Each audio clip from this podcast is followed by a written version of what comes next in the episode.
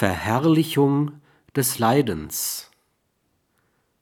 Lebensfeindliche Elemente sind in die christlichen Kirchen hineingetragen worden. Die Verherrlichung des Leidens, die Sexualfeindlichkeit, die Ängstigung und Disziplinierung bis hin zur Androhung der Höllenstrafe. Dies alles führt nicht selten zu lebensmindernden Neurosen.